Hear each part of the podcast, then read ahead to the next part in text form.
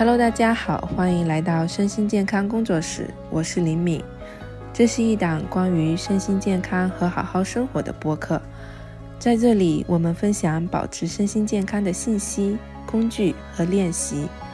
在往期节目里，我们聊过如何遇到合适的伴侣，聊过亲密关系里十分重要的性。这期节目我们要聊聊日常生活中如何和伴侣相处。和我们一起聊亲密关系相处之道的嘉宾是我的一位多年好友。我和夏意结识于我在厦门的一场旅行分享会。当我得知他是电台主播后，我时常在百无聊赖的日子里收听他的节目。那句“我是夏意”，夏天的夏，回忆的忆，到现在都一直是我熟悉又温暖的电台回忆。今年夏意也成为了一位妈妈。我们有了更多的共同话题。节目里，我们聊到和伴侣的日常相处中最重要的是什么，有哪些挑战，爱情如何保鲜，也聊到了史上最微妙的关系——婆媳关系该如何处理。希望大家收听愉快。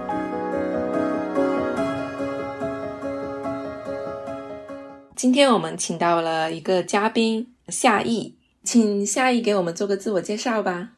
Hello，大家好，我是夏意。呃，我现在是一位半职妈妈，然后同时有做一些自己的自媒体电台撰稿，或者是经营一个民宿，就多重身份的一个半职妈妈。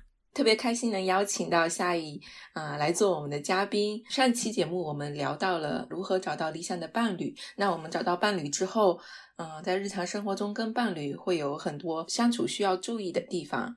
好，我们这一期节目就要聊一下，在和伴侣的日常相处中，最重要的是什么？亲密关系中有哪些挑战？爱情怎么保鲜？发生冲突要怎么处理？这个史上最困难的婆媳关系该如何处理？嗯，首先我们来进行第一个 part，就是我们来聊一下，在和伴侣的日常相处中，最重要的是什么？嗯，夏意你有哪些体会呢？嗯，说到跟伴侣的日常相处嘛，我觉得最重要的是这个日常嘛。我觉得日常它就是一日三餐这种事情，然后每天都需要去面对的家务啊，然后育儿啊，一日三餐的这些事情。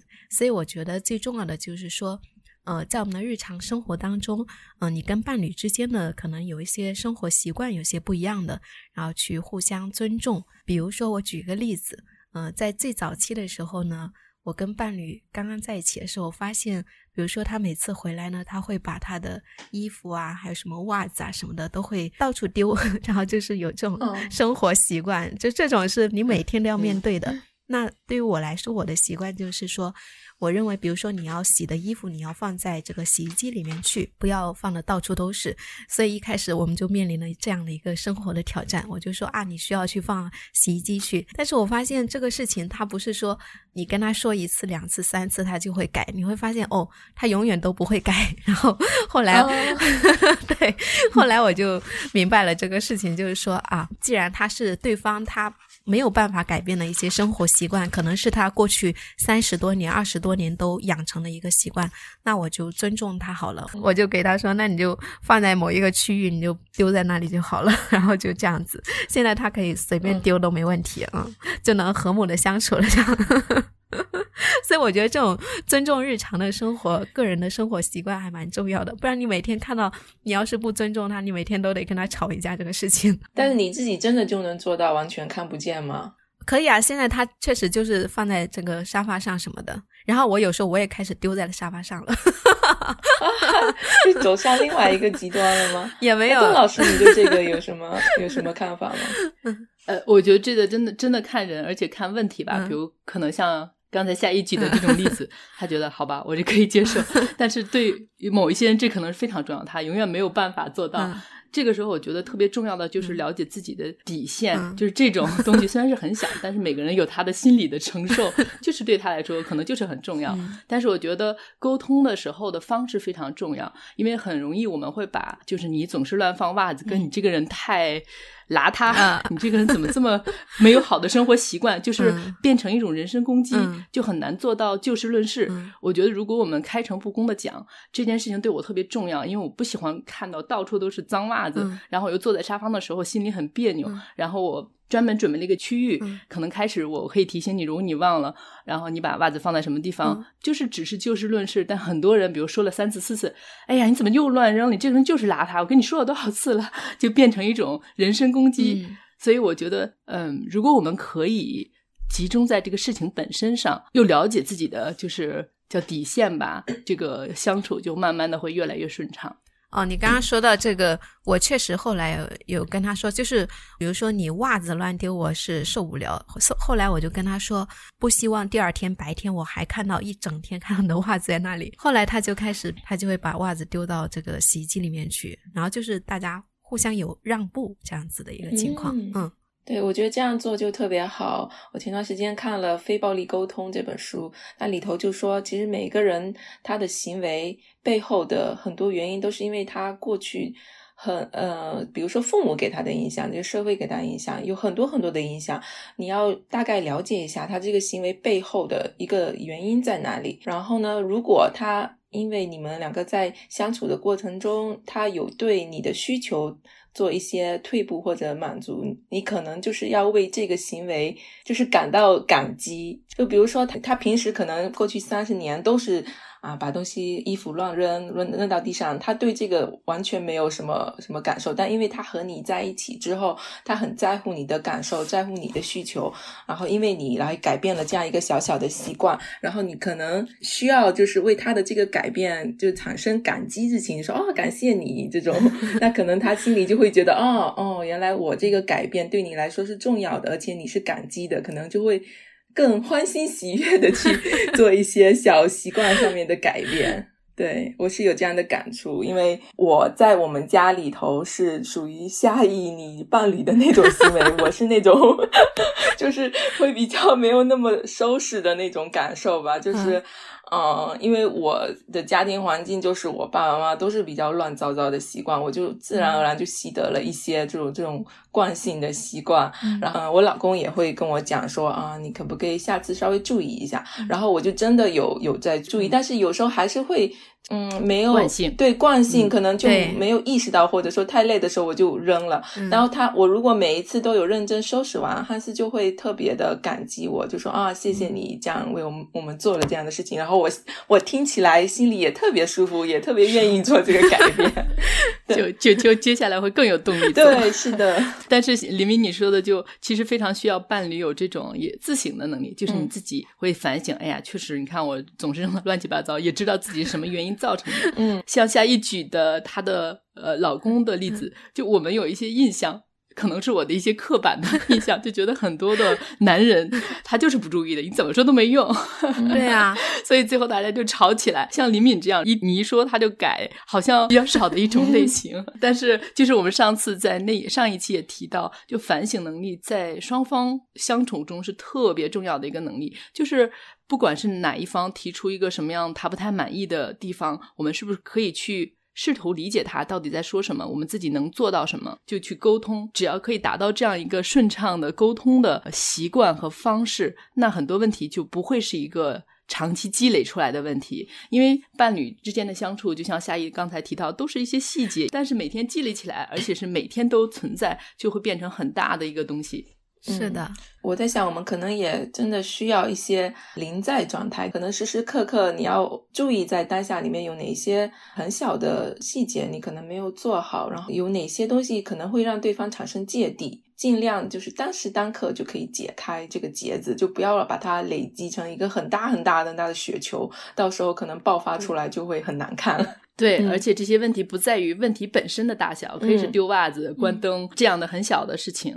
它积累起来就可以很大，实际上它背后反映的就是不同的生活习惯、不同的呃价值观，也可能是不同的性格、不同的需求。嗯，这些是就是很小的事情，后面代表的东西非常重要。嗯，对，是的，嗯，就是其实我刚刚提到这个，后来当我去到就是他老家里面，我在看他家里的那个整体的这个 家庭的情况。我发现他们都是把东西不大爱收拾的一个状态，所以我就瞬间理解了我我先生这个样子。所以当我理解之后，我就对他这个行为有了一个同理心，我就觉得我是可以理解他，所以我也不会对这个事情像一开始我认识他的时候那样，就是冒那么大的火了。所以我觉得这样去理解他背后为什么会造成这样，呃，去做这样的事情之后，你你会产生更大的一个理解，对，会更好。相处，嗯嗯，我大概来总结一下，就是我们可能要了解一下伴侣他的这个行为，他背后的原因以及他背后的需求在哪里。我们肯定也要跟伴侣提出我们自己的需求。如果伴侣因为呃，很爱我，想要跟我好好相处下去，然后满足了我这个需求，我应该是要表达一些感激的，因为每个人都是不一样的，他的行为是受到很多很多呃成长环境啊、自己的性格呀、呃各种价值观的影响啊。想要因为呃跟你好好相处下去，做出一些改变的话，我们确实是需要呃表达一些感激之情的。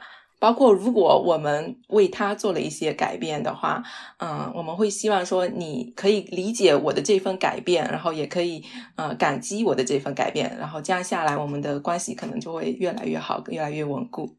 然后我们进入第二趴啦，我们来说一下，就是亲密关系中你们觉得有哪些挑战呢？就是最大的挑战在哪里？嗯，段老师觉得呢？嗯，我觉得第一个挑战其实就像刚才我们说的。这些日常细节的沟通问题，我们说起来好像还原理很简单，但会发现在日常生活中很多时候不是那么容易做到的。我觉得第一个挑战就在于我们会想改变对方，就不是就事论事，而是想让他变成我们想象的，比如说非常主动的把每一个地方都收拾的很干净，把每一个地东西都呃物归原位，反正就是有一些期待吧。如果我们能只是。看到他就是这个样子，但是在一些行为上可以达到我的要求，那就可以了。可能他永远变不成 我希望的，天生就哪里都收拾的非常干净利落的那那种，但是达到某一个程度就可以了。但是很多人可能会要求非常高，或者总觉得你这还不够啊，还不够啊，就总想改变对方，从根本上改变，而不是只是让他在一些行为上两个人可以更合拍、更互相适合一起生活而已。这是我觉得第一大挑战，我也非常认同，确实是这样子。那为什么有很多这些不切实际的一些期望啊，或者过分要求对方？他后面也有很多很多的一些机制，就包括自己可能没有完全处理的伤痛，比如说自己就对自己要求很高，不能接受自己是没有那么完美的，没有把家里照顾好啊，那可能也会投射到对方身上。你看我都做了这么多，我已经做这么好，你怎么还是这样？就容易把自己对自己的一些。要求就是一种模式投射到伴侣的身上，包括其他的一些创伤吧。比如说，有一些人对别人的评价特别敏感，别人的一个眼神就让他觉得很不舒服。那他可能经常看到伴侣啊，你怎么用这样看我？你怎么这么说我？他就会很敏感，解读很多伴侣的一些说法。这个也是要自己去看，是我自己的问题还是伴侣的问题？嗯，有时候需要一点智慧去区分这两种，因为确实。有一些伴侣就是那种批判性的，甚至到 NPD 的程度，就是有点自恋型。他总觉得他都特别好，他都对，就是你的问题。说到那个段老师说到这个，呃，我觉得我是蛮有同感的，就是。呃，比如说我自己反思我自己，我就会觉得，比如说我家里人，呃，曾经有段时间可能就是批判的会多一些对我，所以造成了我有时候会比较容易看到对方的这个缺点啊不足的地方。那这样的话，比如说伴侣他做了什么事情，我可能更先看到的是他做的不足的地方，我会先说这个事情。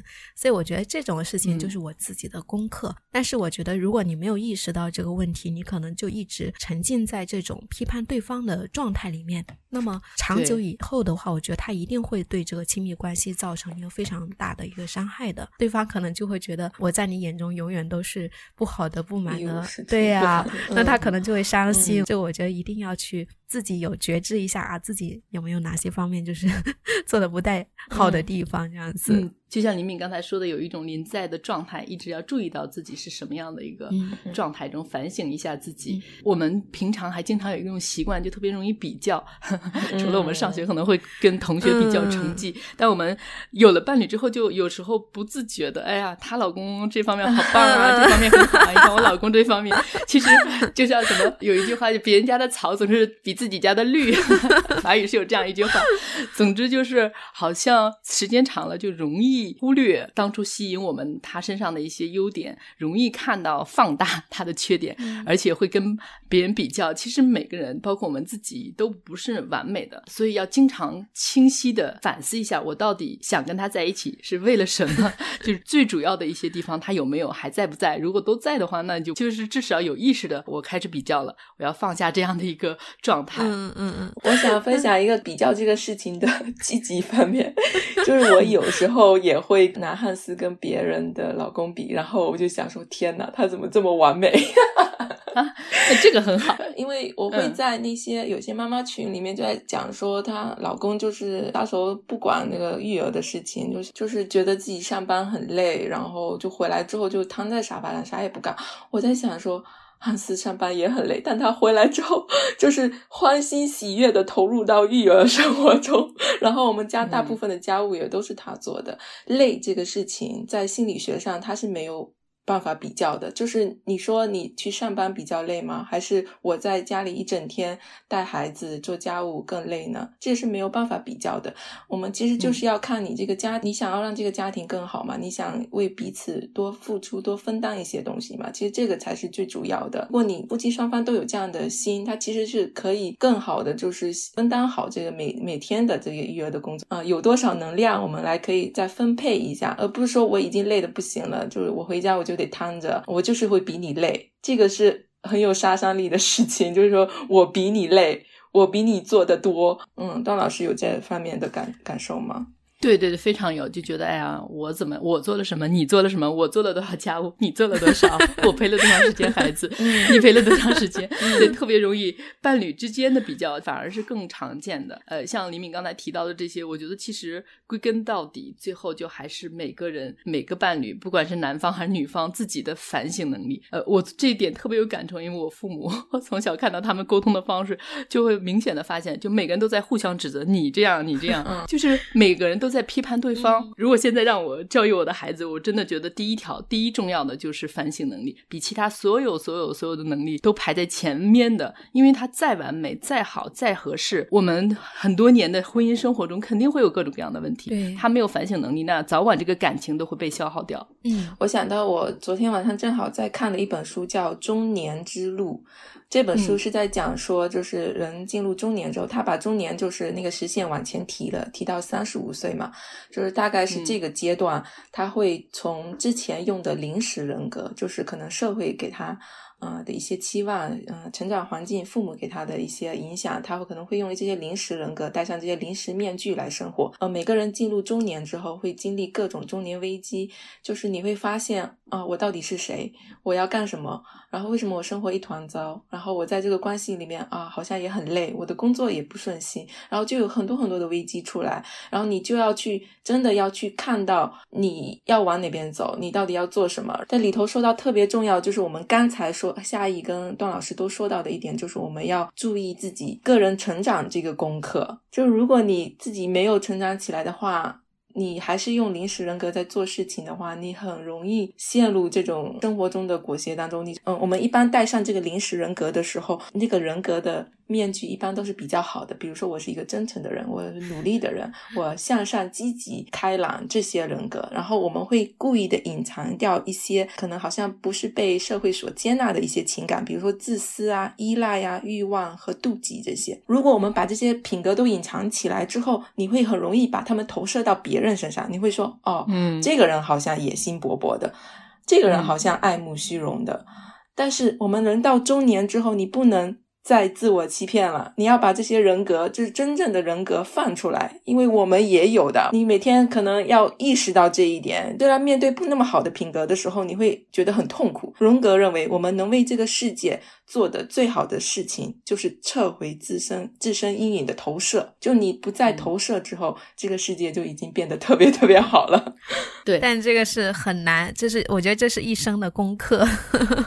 对，这是个人功课，必须要去做的。嗯，这本书里面要提到的就是中年之路。我们这个年纪，这个中年，我们有危机之后，我们要去看到这个改变，然后我们要利用这个契机去做更深的改变。不然，你这一生你只会活在临时人格里，你完全就是没有办法活出真实的自己。这也是我们上次提到，就是说要先自己跳好独舞，再双人舞。就自己你先要处理好自己身上的一些情况，自己已经很清晰我是谁，我要什么，再去找到另一半，这样相处起来才会容易很多。这样都会有很多需要调整的地方，因为实际上我觉得伴侣关系最难的，有点类似于亲子关系，它就是非常密集的接触。就是刚才呃李敏提到这种就是虚假的人格，我至少可以掩藏一下，但是和伴侣长时间。没有间隔的这样相处中，就没有办法一直隐藏，对，所以所有的东西都会暴露出来。就像夏意也说，这真的是一辈子的功课，一直我们都在路上，而且生活会给我们制造各种各样的一些考验。其实遇到考验的时候，就是提醒我们啊，这个地方有个东西你没有看到，你现在要去看它了。所以就是书上说的所谓的中年危机，就是到了一定的年龄，它有了很多很多问题，因为上有老下有小，再加上工作，加上年龄，加上健康，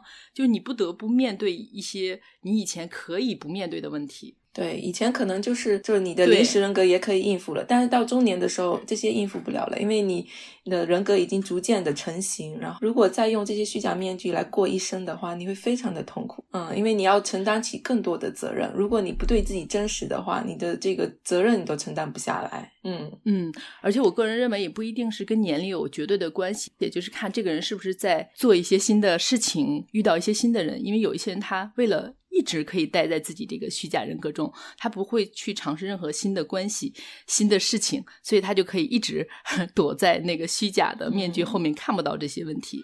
但只要我们想前进，就包括我们刚才提到，我自己去反省自己，看到自己和伴侣的一些问题，这个时候，只要我们愿意去看，就会注意到，好吧，我是不是有一个什么虚假的人格，或者有一些什么东西我一直在排斥，所以造成这样的问题。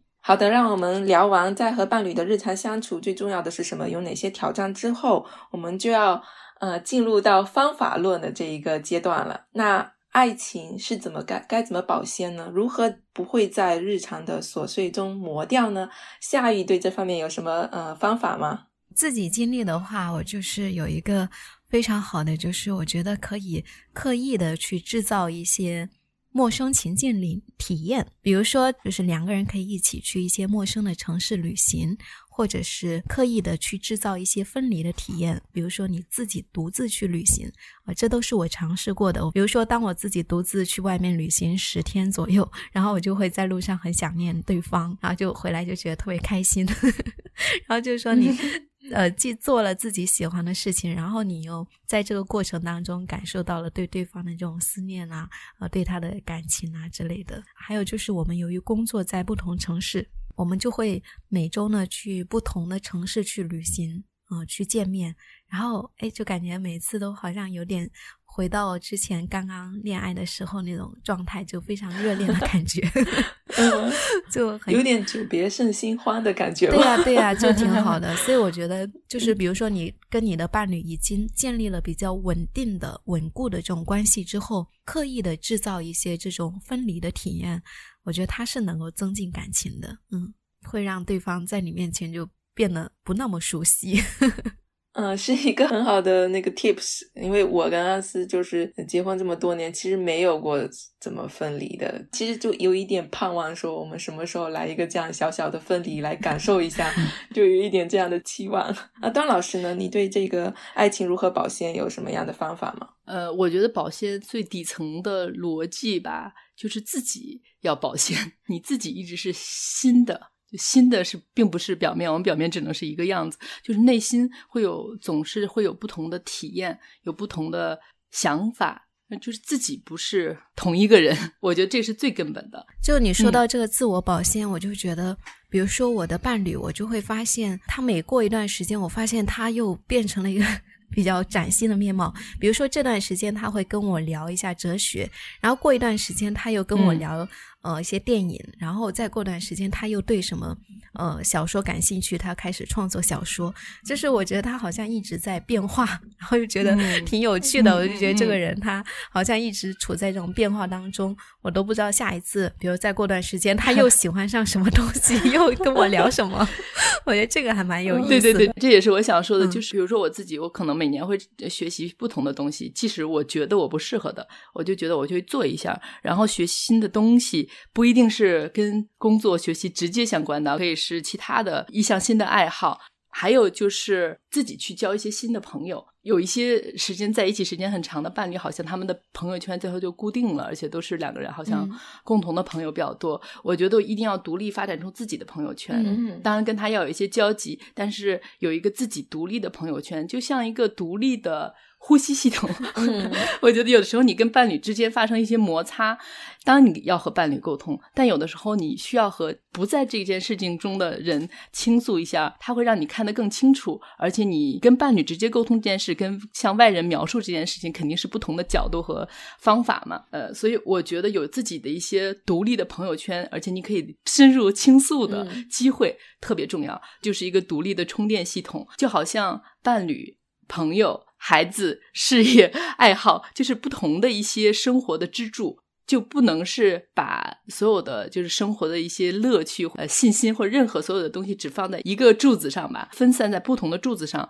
关于自我保鲜，其实我自己也有很多的体会。我也跟段老师一样，也是很喜欢交新朋友的那种人。我是一个很外向的人，然后我真的就是会很积极的在看啊，整个就比如说我我在荷兰这个荷兰华人社区里面有哪些活动，有哪些论坛，有哪些我感兴趣的呃线上的活动，我想参加一下。然后在参加这些活动的时候，嗯。一方面是你自己增长了一些知识，然后另一方面你也在嗯活动中认识到了一些很有趣的人，他可能不一定成为你的朋友，但就在这一场活动里面，就是这些有趣的朋友，他的观点就已经是对我的很大的一个充电了。对，所以这也是一种保险，对吧？嗯。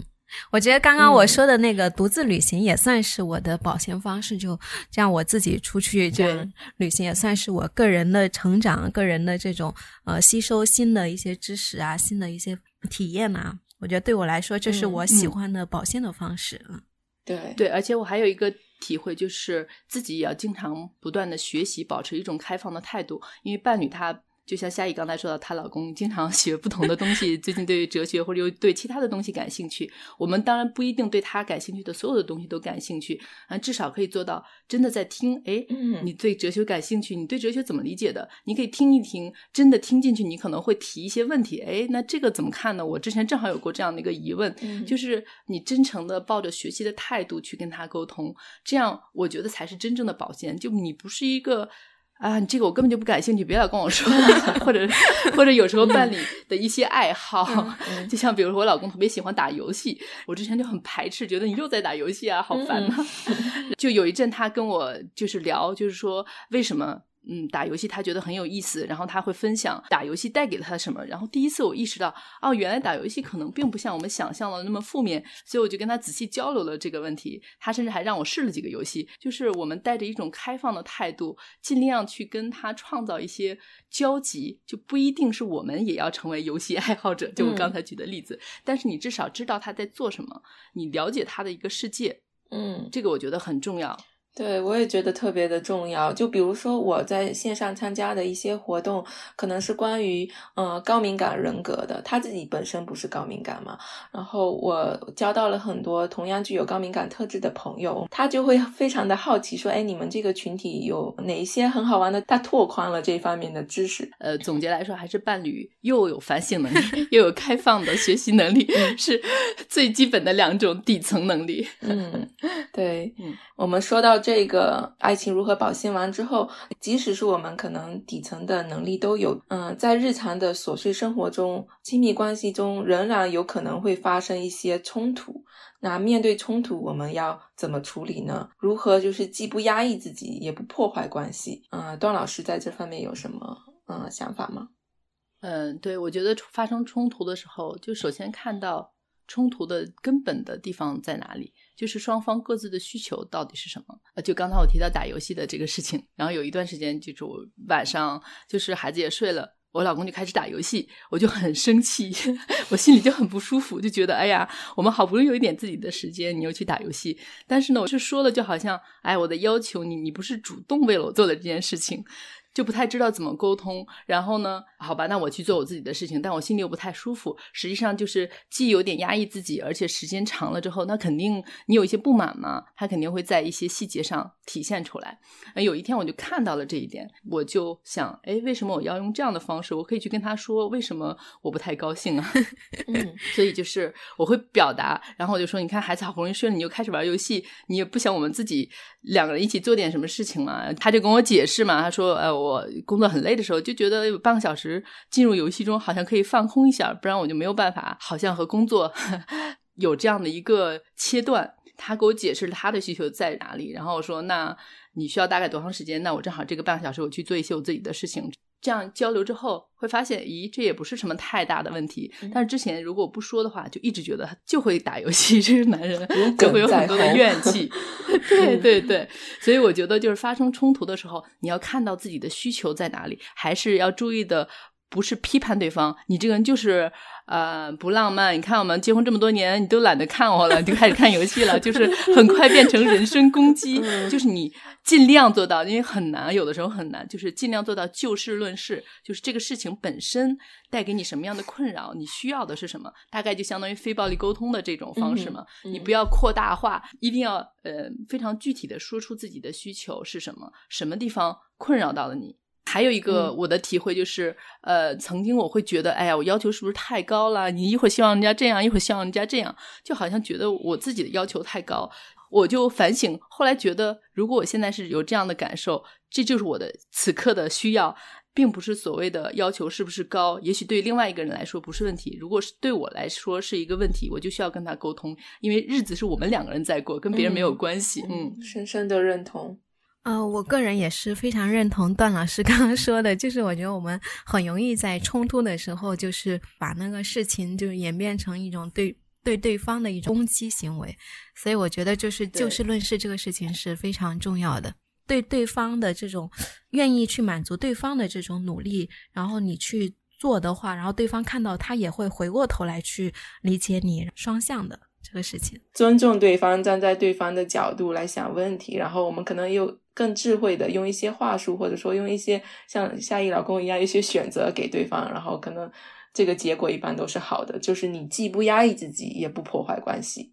那说到这个冲突，我觉得一定要提到有一类人嘛，就有点 毒性的关系，就是那 N N P D，他那种 P U A，或者是总是想让你听他的，从各个角度来贬低你，进行人身攻击的。就是如果你已经跟他提到过很多次，就是你已经按照我们刚才说的这种努力的在跟他沟通，你没有进行人身攻击，但你发现这个人他只要说到你任何做的一个他不满意的事情，都是在进行人身攻击的话，我觉得这要警惕，是不是有可能？是这样的一种人格，因为有一些很善良或者我们高敏的，就很愿意放在别人的角度去设身处地的为别人着想。也许他说的是对的呀，那所以要非常清楚自己的底线在哪里。嗯，就是。我可以当然犯错，每个人都会犯错，做的没有那么完美。但是如果因此而攻击我，哎，你这个人怎么这么差劲呢？我跟你说了多少次了？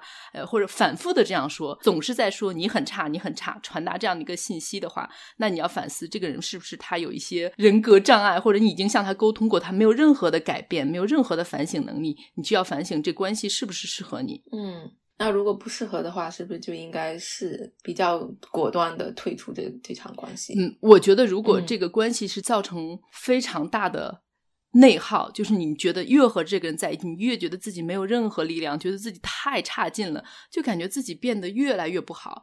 这个是非常需要警惕的。至于做出什么样的决定，每个人有他自己的一些判断，因为可能不仅仅是关系，也许有孩子，也许有经济上面的一些考虑。但每个人做出什么样的决定，根据自自己的情况。但你要非常非常清楚，就你没有变成更好的自己，甚至你都不能只是成为原来的自己，而是变得越来越差的自己。这个你非常要警惕。就这个关系，长远来说能带给你什么？哪怕他有一些现实的利益。这个每个人要去考虑自己要什么。嗯嗯，好的。我们刚才聊完这个冲突如何处理之后，呃，要来到了一个重头戏。其实伴侣关系，尤其在中国，它会受到对方的家庭的很多很多的影响，尤其是婆媳关系。对婆媳关系，我其实没有太大的那可以输出的地方。然后这个部分，我们就交由夏怡跟段老师来做一些更深入的对谈吧。婆媳关系可能就是现在就是在中国比较普遍的一个事情。我个人还是有一点体验的，就是在一开始的时候，前面几年我跟婆婆之间就是很少交集，可能就是节假日期间。然后这段时间的这种相处就特别好，就觉得啊，她是嗯伴侣的妈妈，然后就特别尊重她，然后我们之间也没有。特别熟悉，就是就是非常友好的 陌生人这种关系吧，可能的展示你对他的这种友好啊，他也会对你展示他的友好，非常好的一个状态。嗯，甚至有时候他也会跟我分享，呃，他的一些工作啊、生活啊，他也会跟我分享，我也很愿意去倾听啊。他偶尔也会来看望我，然后就这样的关系是很好的，可能就一个月、两个月见上一次面。但是到后来呢，我们的关系。同样面临了一个小小的挑战，就是在月子期间，我们就遭遇了一个比较紧张的状态。在月子期间，是他和我妈妈在一起来照顾我，然后我就发现，比如说，呃，他有十个生活习惯，可能有三个、四个是我个人不大喜欢的地方，然后我可能就有点不大舒服。还包括有一些在生活方面的观念，还有一些习惯，只是在这个月子期间才这样，所以有一点点紧张。但也不至于说大到什么很严重的状态了。如果说你长期的生活在一起，肯定会有更多的这样的事情会发生。然后，当我们在月子结束之后呢，我就果断选择了，就是不要再跟婆婆继续这样相处。等我们在分离之后呢，我们又恢复了之前呢比较好的状态。总结下来就是要有距离。其实我认为也不是说每一个婆婆都是这种情况，可能有一些婆婆她跟你比较契合，各方面她都能够比较尊重你。我认为也是可以相处在一起的。你可以尝试一小段时间可以相处看看，我觉得是可以这样子。嗯嗯，我个人也觉得就是。真的，日常每天都在一起的非常非常非常对对对特别难。我的公公婆婆都是法国人，但是法国这边很少和孩子同住，所以我们没有长期相处在一起这样的一个问题。但是因为我们离得很远，他们是在法国北边，我们大概是在南边，所以每次他们来肯定不会一天两天，就是一个星期或者两个星期。即使这一周，就会发现 就会很多小小小小的冲突，其实也不算是冲突，就是不同的生活习惯，不同的一种。生活状态没有谁对谁错，不是说我的环习惯更好，他们的习惯更差。比如说，我喜欢买什么样的一些产品、吃的东西，我会比较注意，呃，就是是不是有机啊？他们可能觉得啊，这根本就不重要啊。但是我们在一起住的时候，而且是在我家，那他说啊，好吧，你想买这个可以。就法国这边相对是比较尊重别人的习惯，他知道你喜欢这个，那他说他你同意，你想买这个，OK，没问题。但是呢。他会有一些小小的评价在后面，就会说：“我觉得这个没有任何用。当然，如果你想的话，你可以买。”他就用这种方式来说，就是不像中国，对中国是很直接的。中国的公婆可能很直接啊，这根本就没用，浪费钱。他会这样说。法国不会这样说，说我尊重你，你买你的。就是，但是有时候不直接说出来，但你非常清楚的能感觉到潜台词是，反正我觉得没什么用，就这种。所以他是很考验你的定力。开始的时候我就特别不习惯这种方式，你不知道是。因为你的自己想多了，还是在法语语境中，真的就是这样的一个潜台词，确实是他有那种很。微妙的一种方式传达给你，我不同意你这样做，但是我当然尊重你的选选择，所以就只是两三天、一个星期，好吧，他尊重我的选择，那就可以了。我不要听，不要去管他怎么想我。但是如果你想一年三百六十五天，天天在一起，每天都觉得有人在评价着你，是很难的。所以我说，我觉得就是你小段时间在一起是可以忍 宽容对方，放到这种三百六十五天，我认为真的是比较困难。对，除非真的很契合你们之间。这个完全契合，即使和自己的伴侣都很难嘛，更何况是和公婆。呃，而且就是有了孩子之后，也不是冲突吧，就是不同的观点的地方就会被放大，因为会有不同的育儿方式嘛，就是育儿的一些观点。当然，他还是这种方式啊，这是你的孩子，你当然想怎么做就怎么做。但是每次都是有这个潜台词，反正我是看不惯，但是我尊重你，你说怎么做我就怎么做。比如说你们。或者说我们都是有机会不跟公婆住在一起的。然后，嗯，在国内是其实有很多人，他们是必须可能帮忙照顾孩子啊，或者说一些经济上面的问题，或者说其他各种各样的嗯原因，造成他们就必须要跟公婆住在一起。那如果是这样的情况，要怎么样来呃处理婆媳关系呢？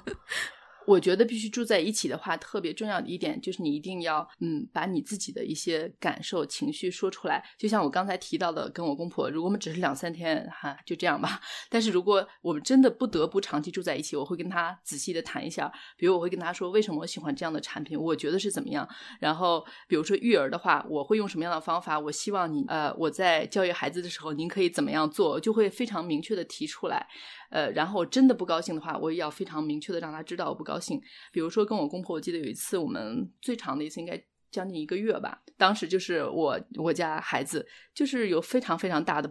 不一样，然后他那次就可能太不一样了，他就直接管了吧，就直接对孩子做了一些什么，我就很不高兴，然后我就跟他们直接有点发怒了吧，然后我就非常不高兴的整个的说出来，他们很震惊，他们可能觉得我平常也没有说，但是那次呢，我就直接说了出来，呃，但是说了之后，他们就知道啊，原来我的底线在这里，接下来那两三个星期就很平和，他们就非常注意，而且我自己就发现，我把我这个愤怒表达出来之后，我面对他们的时候，就更能看到他们真正的好，就是你有一些不满。而你压抑的时候，并不代表这个不满不存在，你一定会在你说话的语气中、表情中、做事的方式中，让别人感受到他是压抑不了的。所以你不说，不代表没有别人感受不到，而反而你说了之后，你心里很，你没有这些东西在，那你所有的表现都是自然而然，就是真的满意的，他们也是可以感受到的，所以反而关系是更。近了，所以我觉得，如果你不得不和公婆在一起的话，一定要清楚的表达自己的一些情绪不满。当然，好的地方也说出来，那也是很好的。就是一定要表达出来，然后呢，让他们知道，清晰的知道你的底线在哪里，你需要的空间、时间、方法，呃，各种是什么。当然，你也表达你对他们的一些理解。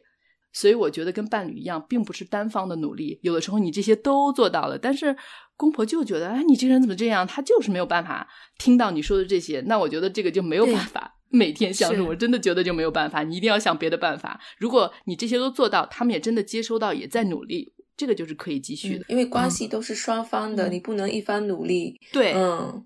对，我觉得就很多高敏的人，包括很多在很注重亲密关系的人，就容易陷入的一个误区，就觉得我只要足够努力的，这关系就会好，不管是和伴侣、和公婆，但是只要是关系，它一定是双方的，它绝对不是你单方努力，你再努力，这个人视而不见，他。没有任何的接收，那你也没有办法。那说到这个，段老师说到这里，我就想到，其实现在国内还蛮流行另外一个方式，就是你不得不靠这个公婆来帮你带娃的话，他们还会比如说选择在同小区，然后租一个房子，或是购买一个小公寓，然后让公婆住的近一点，然后来帮你带小娃。这样的话，我觉得这也是一种很好的方式。这是最完美的，叫一碗汤的距离嘛？对对对对，实在你没法同一个屋檐下的话，你就变成两个屋檐，然后 大家近一点，然后也能够共同育儿，然后也保持了各自的这种适当的距离。好的，非常感谢夏意今天来跟我们一起聊亲密关系里面如何呃维护关系的这个主题。好，我们大概来做一个小总结，就是在和伴侣的日常相处中，我们最重要的其实是要看到自己的需需求，看到对方的需求，看到对方需求背后的呃原因在哪里，然后。同时，我们双方都要具有自省能力，要适时的反省自己哪些地方做的不够好。然后，我们一定要知道，关系一定是双方的，并不是靠自己一方努力就可以达成一个美好的关系的。我们一定要看到对方是不是也有跟我们一样有这样变好和努力的决心。嗯，另外，我们提到说，啊，在亲密关系中的挑战，还有爱情如何保鲜，这些我们都要靠，嗯，自我的保鲜，以及要靠。呃，随时随地处在临在状态，时时刻刻的感知到呃当下是怎么样的一个情况，然后让呃觉知的光照进来。你要一直有觉知，一直在呃知道说这个呃事情它的背后的原理在哪里，做一个适当的调整。大概就是在亲密关系中修行。嗯，对的。然后我们也提到了最后大家最感兴趣的这个婆媳关系的处理。嗯，我们一定要知道夫妻关系它是核心，然后双方一定要有共识，站在一边，这是最重要的。有可能的话，一定要尽量跟公婆保持一些距离。如果没有办法的话，也可以就是像夏姨提到的，然后让公婆就是住得近一点，但尽量不要在同一个屋檐下。嗯，然后这就是我们今天的关于亲密关系维护的话题。感谢大家的收听，谢谢夏姨，谢谢大家，谢谢宋老师，拜拜。感谢收听本期节目，欢迎关注订阅身心健康工作室，也欢迎给我们提意见和反馈。我们下期再见。